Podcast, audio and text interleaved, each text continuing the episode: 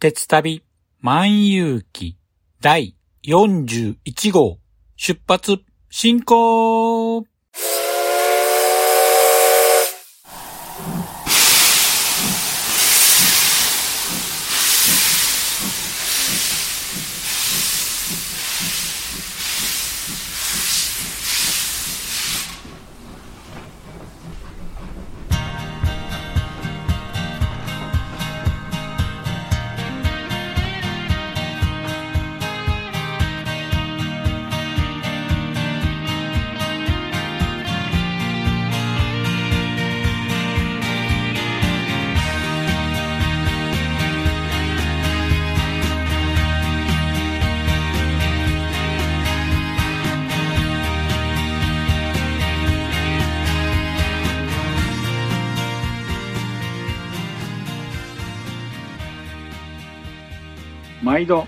乗車ありがとうございます。鉄旅万有記は鉄道と旅好きのしんちゃんが鉄旅についてゆるーく語るポッドキャスト番組です。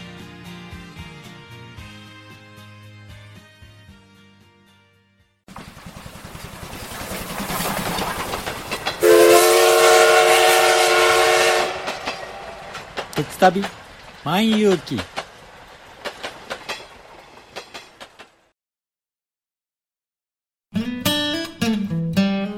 モールパッキングコンフォートなオートバイキャンプ道具あります。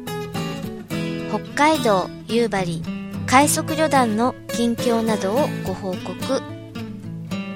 ゆいろくポッドキャストはほぼ毎週土曜日夕方更新しています。聞いてください。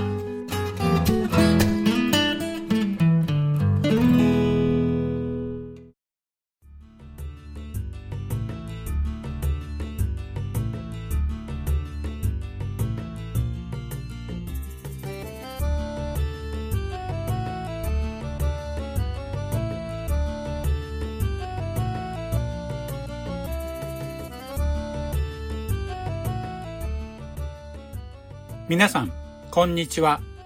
鉄旅万有記パーソナリティを務めさせていただきます。しんちゃんと申します。よろしくお願いします。さて、もうすぐゴールデンウィークなんですが、例年なら長期休暇を利用しまして、鉄道旅に出るのがいつもの過ごし方なんですけども、昨年同様、今年もコロナ禍ということで旅行は難しそうです。ゴールデンウィークに利用しようと楽しみにしていました JR 西日本が発売を予定していた乗り放題切符のどこでも切符もですね、残念ながら新型コロナウイルス感染者拡大のため発売が延期になってしまいました。もう、やれやれっていう感じですね。そこで、3密を避けてですね、どこかお出かけしたいなと思いまして、配線跡巡りというのを考えています。私が住んでいる近畿地方にもいくつか配線跡がありまして、例えば兵庫県の西宮名塩駅から武田尾駅間の旧福知山線跡やちょっと足を伸ばして奈良県の幻の大仏鉄道の廃線跡などお手軽に行けそうな廃線跡があるので現在どこへ行こうかと思案中です。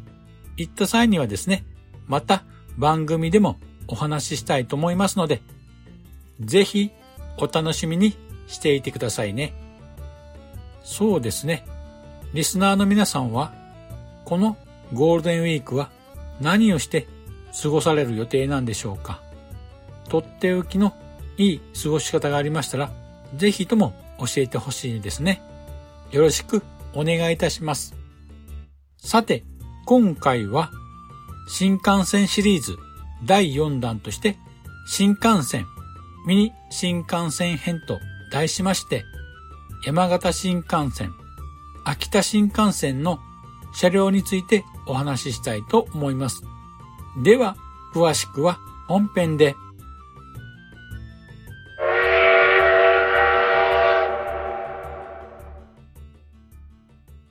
では、本編です。今回も新幹線のお話となります。今回は新幹線、ミニ新幹線編と題しまして、前回、前々回でお話を割愛させてもらいました山形新幹線、秋田新幹線を運行するミニ新幹線についてお話ししたいと思います。前にもお話ししましたが、山形新幹線、秋田新幹線は新幹線の名前がついていますが、実際には在来線を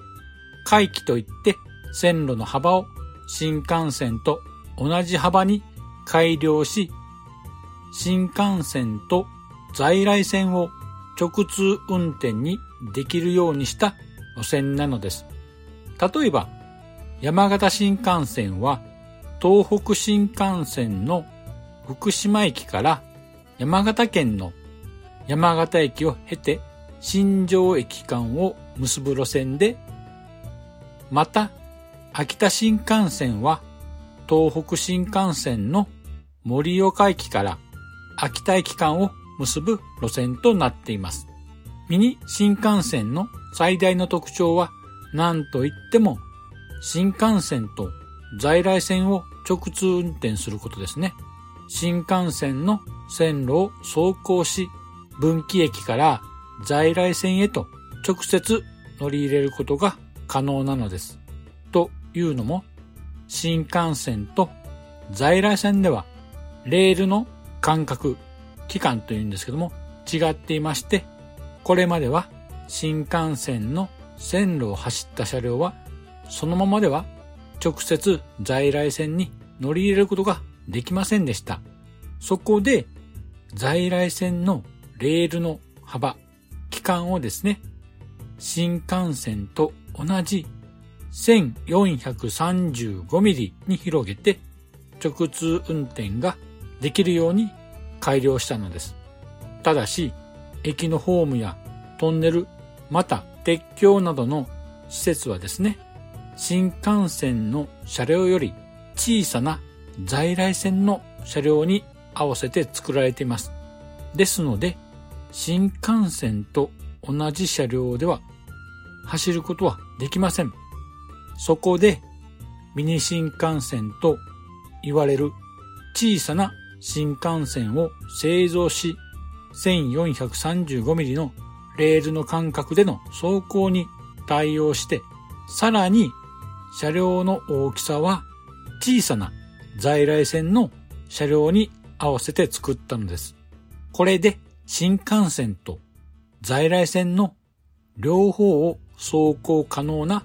ミニ新幹線が誕生したのです。これを踏まえてですね、今回は秋田新幹線と山形新幹線用のミニ新幹線車両について紹介したいと思います。まずは400系新幹線についてお話ししたいと思います。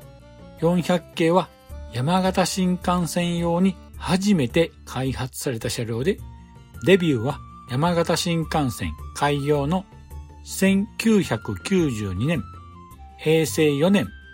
7月1日となります。デビュー当初の運行は山形新幹線、翼として東京から福島までは東北新幹線の200系と連結して走行し、福島駅では400系を切り離して回帰した大宇本線こと山形新幹線で山形へと向かいました。その後、1999年、平成11年12月4日には山形新幹線は山形から新庄まで延伸開業となりました。さて、外観の特徴なんですけども、先頭車両は0系新幹線や200系新幹線を連想させる丸い花を持った流線形の車両で、車両全体なんですけども、在来線と同じようなサイズ感になりますので、従来の新幹線に比べて非常にスリムな印象を受けます。1両ごとの車両サイズなんですけども、全長は20メーターで、車体の幅は2.954メーターと在来線の車両限界の規格によって作られています。なので、車内の座席配列は通常の新幹線の普通車の座席2対3の5列なんですけども、400系は普通車は2対2の4列になっています。グリーン車に至っては2対1の3列となっていました。こんな小さな車両なんですが、最高速度は東北新幹線の区間では240キロ、福島からの在来線区間では130キロとなっています。車体は小さいんですが、200系やその後並結運転をする E4 系と同じ240キロでの走行が可能ということです。また、ミニ新幹線ならではの特徴もあります。車両幅が通常の新幹線よりも小さいので、新幹線の各駅では新幹線用のプラットフォームと車両の間には大きな隙間ができてしまいます。そこで乗降口に隙間を埋めるための延長ステップが装備されていまして、このステップなんですけども、走行時は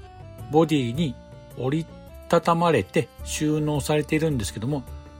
新幹線の各駅に停車する際には自動的にステップが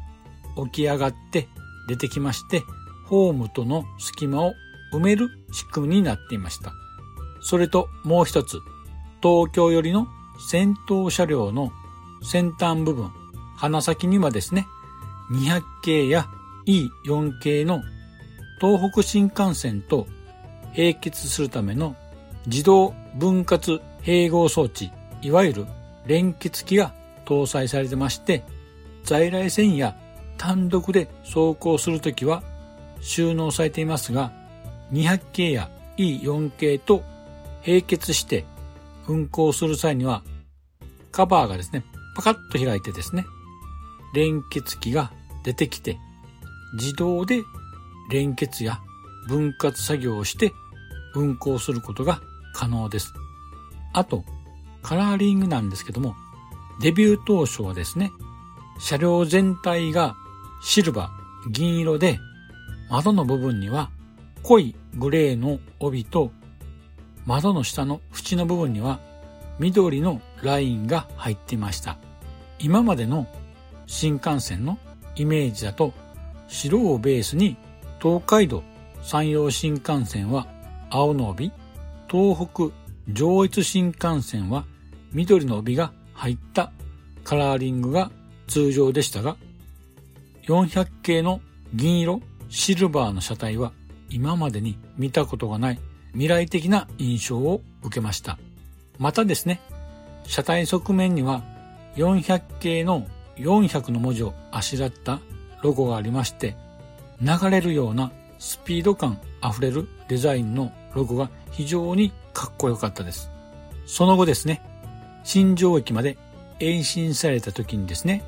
新たに投入されました後継車両の E3 系1000番台と同じカラーリングに変更されました。シルバーの車体に窓から下はグレーに塗り分けられて緑のラインが入った新しいカラーリングへとリニューアルされました。私としては個人的には最初のデビュー当時のシルバーの車体がかっこよくてですね、当時のですね、400系新幹線翼のデビューの CM がめちゃめちゃかっこよかった記憶があります。今でもですね、YouTube を探しますと、その CM がありますので、ぜひ一度見てほしいものです。そんな400系なんですが、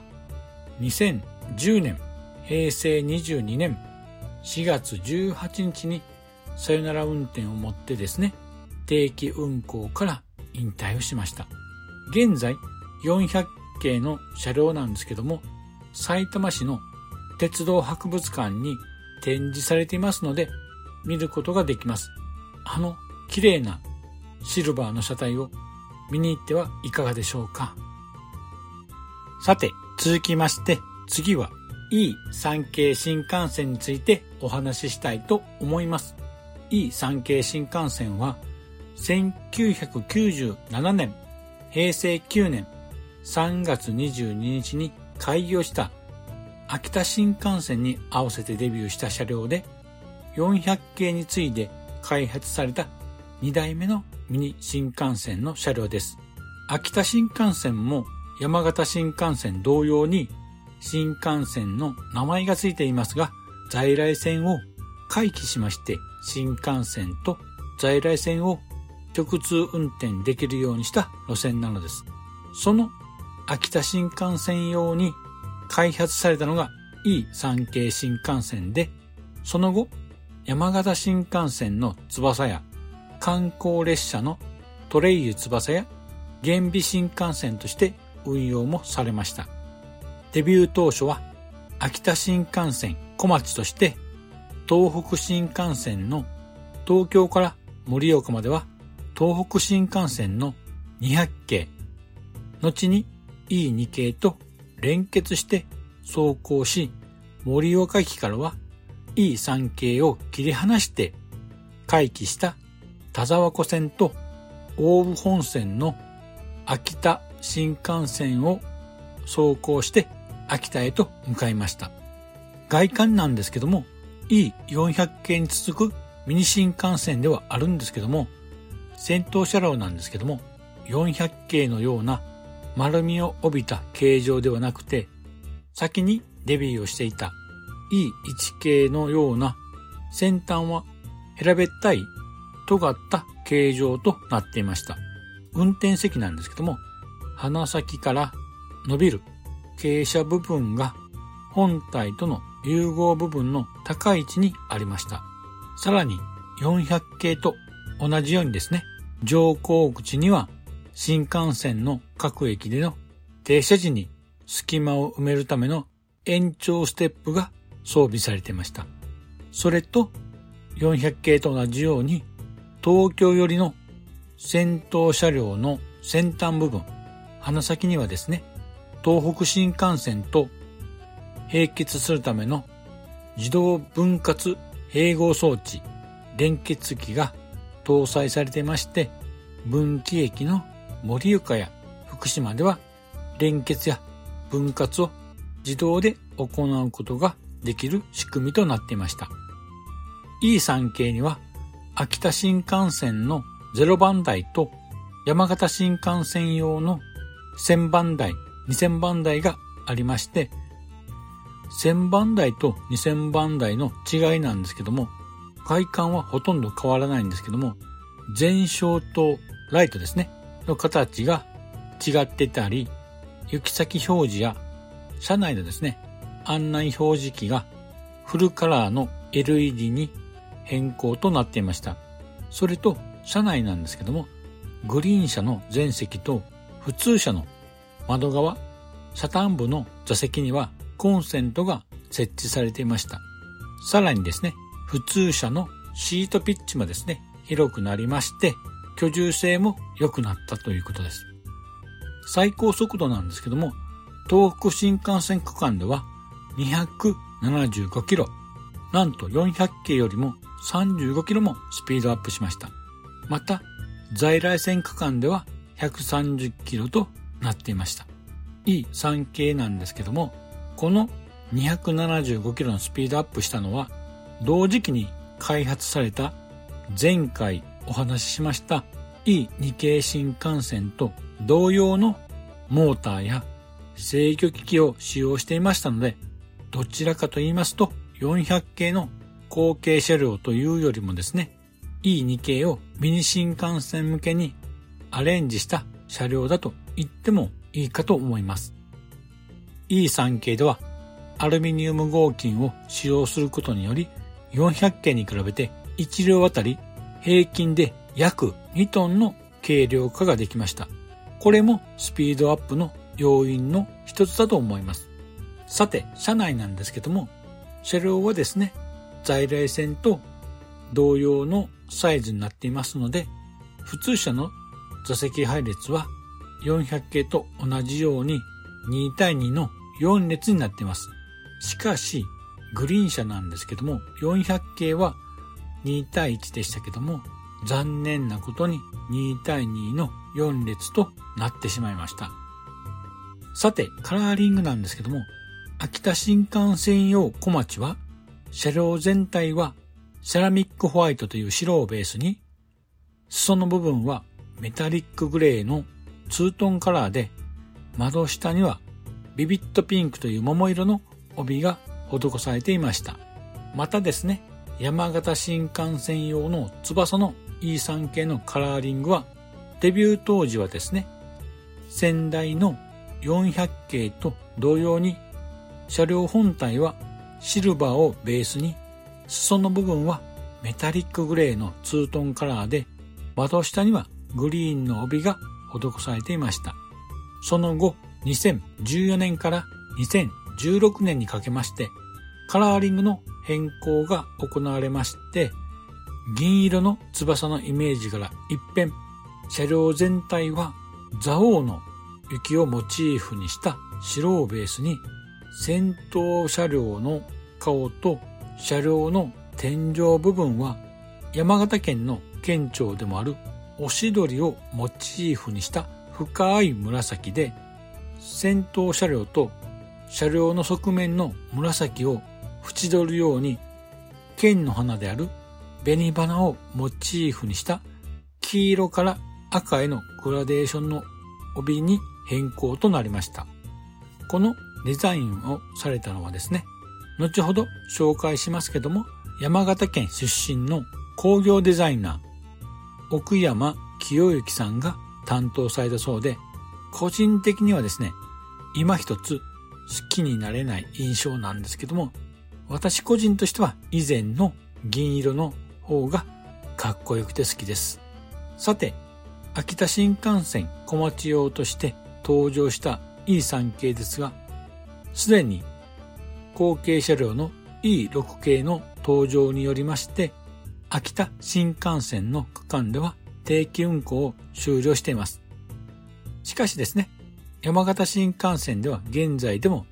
定期運行していますので、E3 系に乗りたい場合は、秋田新幹線に乗車するしかないんですね。さて、続きまして、E6 系新幹線についてお話ししたいと思います。E6 系新幹線は、秋田新幹線の小町の2代目として2013年、平成25年の3月16日にデビューした車両です。E3 系同様にミニ新幹線の車両で、当時すでにデビューしていました E5 系と同じ高速化プロジェクトの一環で開発された車両です。先頭車両の形状は近年のトレンドでもあるようにトンネル進入時の微気圧波を抑えるために鼻先、ノーズがですね、非常に長く、長さはなんと13メートルもあり、先代の E3 系が6メートルだったんですけども、倍以上の長さとなっています。この形状はアローラインと言われる複雑な形状となっていまして、先代の E3 系とは全く違うデザインとなっています。そしてですね、東京寄りの先頭車両の先端部分には、東北新幹線と連結するための自動分割併合装置が搭載されていまして、分割駅の盛岡駅では連結や分割を見ることができます。また、ミニ新幹線ゆえの車両が小さいので E3 系と同様に乗降口には新幹線の各駅で停車時にですね、車両とホームの隙間を埋めるための延長ステップが装備されています。あとですね、E6 系は低重心化を図るためにですね、空調設備などを床下に収納しましたので、屋根の高さは E5 系、H5 系と同じように3.65メーターと低くなっています。これはですね、先代の E3 系と比べて43センチも低くなりました。さて、カラーリングなんですが、車両全体はですね、ヒウンホワイトという白をベースに、先頭車両の鼻先から天井部分は秋田伝統行事の生ハゲをイメージした茜色の赤に塗装され、その茜色にですね、アローシルバーという銀色の縁取りがなされています。さらに窓の下にもアローシルバーのラインが施されていまして、見た目ですね、関西弁で言うとシュッとした非常にスマートなデザインとなっています。個人的にはですね、この先頭車両のデザインと茜色のカラーリングがめちゃめちゃかっこよくてですね、大好きな車両の一つです。特にですね、前照とライト周りの処理がですね、とてもかっこいいんですね。この E6 系のデザインをされたのは、先ほども名前が出てきましたけども、山形出身の工業デザイナー、奥山清之さんが手掛けていまして、奥山清之さんはですね、あの高級スポーツカー、エンツォ・フェラーリのデザイナーとしても有名な方で、最近では JR 東日本の車両デザインを多く手掛けています。例えばですね、豪華クルーズトレインの敷島や前回紹介しました E7 系、W7 系のデザインも担当されています。さて、話を E6 系に戻します。続いてですけども、車内なんですが、車内は在来線の車両限界の規格になっているので、E3 系と同じくグリーン車も普通車も座席は2対2の4列となっています。グリーン車の前車と普通車の窓際、車端部の席にはコンセントが設置されています。これは E3 系の2000番台と同じですよね。また、車内の色合いなんですけども、秋田をイメージしたデザインとなっていまして、普通車の座席は稲穂をイメージした山吹色のシートで、通路はあぜ道をイメージした模様が入っています。それに、車端部のドアのガラスにも稲穂が描かれています。また、グリーン車は空間全体を角の立ての武家屋敷をイメージしたデザインで、車端部の入り口ドアや肘掛けは木目調となっています。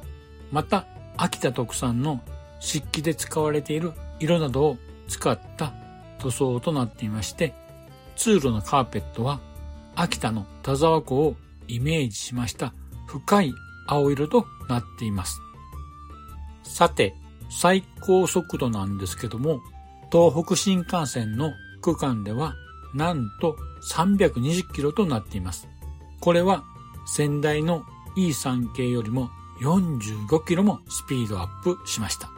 あと、盛岡からの在来線区間では130キロとなっています。東北新幹線の区間での45キロのスピードアップなんですけども、これはモーターやブレーキなど制御システムなどは連結して一緒に走行するはやぶさの E5 系と同じ仕様となっています。よって E5 系、H5 系と性能は大きな大差はありません。最高速度も同じですので E5 系、H5 系のミニ新幹線バージョンといったところでしょうか。さて、E6 系なんですけども、まだまだですね、現役で運行していまして、新型車両の話もまだ出てきてませんので、当分の間は秋田新幹線小町は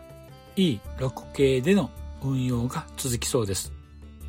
ということで、そろそろお時間となりましたので、今回の新幹線、ミニ新幹線編のお話はここまでにしたいと思います。では、エンディングに参りたいと思います。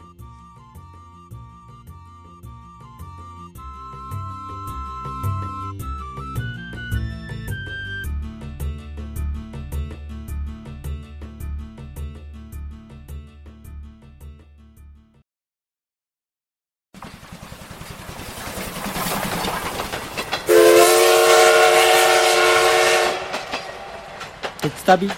万有記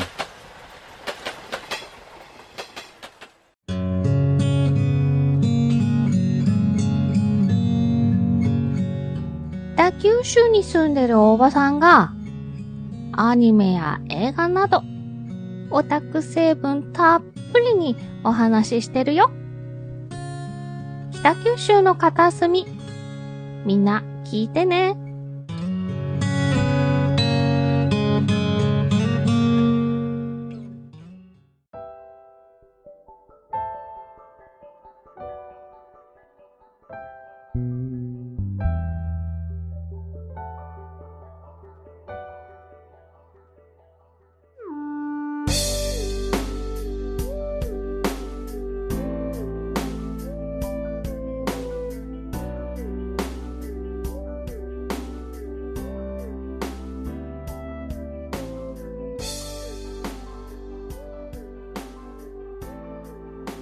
では、エンディングです。今回の新幹線、ミニ新幹線編のお話はいかがでしたでしょうか？個人的なミニ新幹線の注目ポイントなんですけども、なんといってもですね、新幹線区間と在来線区間の分岐駅での連結シーンですね。このシーンをですね、見てるだけでなんだかワクワクしてきます。さて、本編ではお話ししていませんでしたが、山形新幹線にですね、2024年の春には新型車両の E8 系が投入予定だそうです。発表されたデザイン画では、外観は今流行りのロングノーズとなっていて、カラーリングもですね、山形をイメージする色合いで、車体は蔵王の雪をイメージした白色をベースに先頭車両の前面と天井部分は押し取りをイメージした紫。その紫の縁を紅花をイメージした黄色の帯が施されています。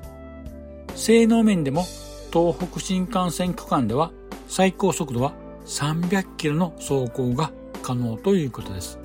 また、全車両ともフルアクティブサスペンションを採用して乗り心地が向上する予定です。さらにですね、全席にコンセントも設置されるということです。あと3年後なんですけども、2024年の春のデビューが今からとても楽しみですよね。ところで、今回からポッドキャスターの大先輩でもあります、大場さんが配信している番組、北九州の片隅という番組の CM を流すこととなりました。大場さんは北九州市在住のイケメンボイスのポッドキャスターの方で、映画にも造形が深く、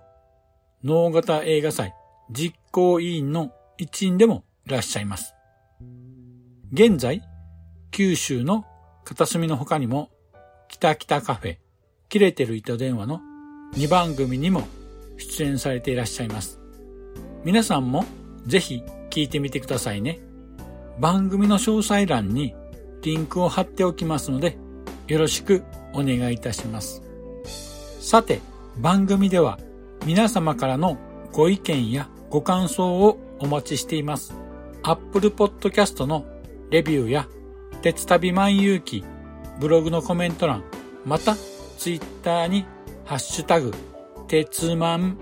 漢字の鉄にひらがなでマンとつけてツイートしていただければ番組内で紹介させていただきます。さて、今回はこれにて終了したいと思います。では次回もお楽しみに。失礼いたします。あほい。